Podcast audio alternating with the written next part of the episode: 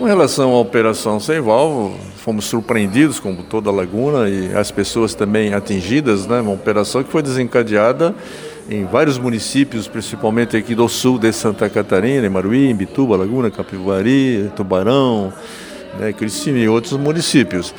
É, pelo, pelo, pelo que pelo, fazendo uma análise do que do acontecido e do que a gente rece, recebeu, nós não fomos não fomos acusados de nada, a gente não, não foi intimado, né?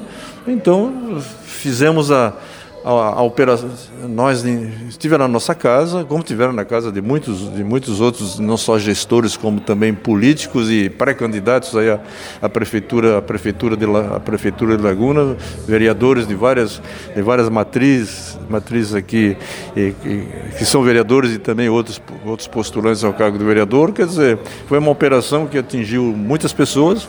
E a gente, com tranquilidade, recebemos a operação, entregamos tudo que eles de, de, de investigação, de, de, documentais que pudesse me ligar eu aquelas acusações que, que, que são ilações que, que, que, constam ali, líder, líder no processo, não tem nada a ver com a, com a minha pessoa, de possíveis irregularidades acometidas pela nossa gestão.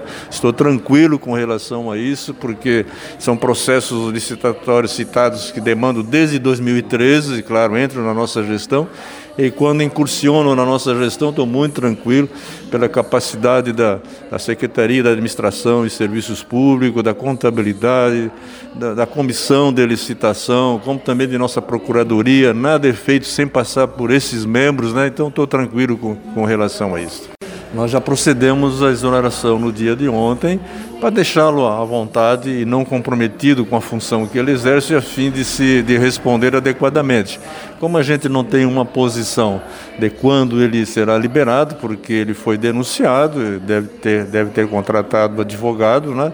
E ele deverá estar respondendo em processo e a gente, para não ter que aguardar, então a gente fez a exoneração no dia de ontem e temos esses três dias aí pela frente aí para escolher um bom nome que possa então substituí-lo à altura. Também estamos aguardando o desfecho. Né?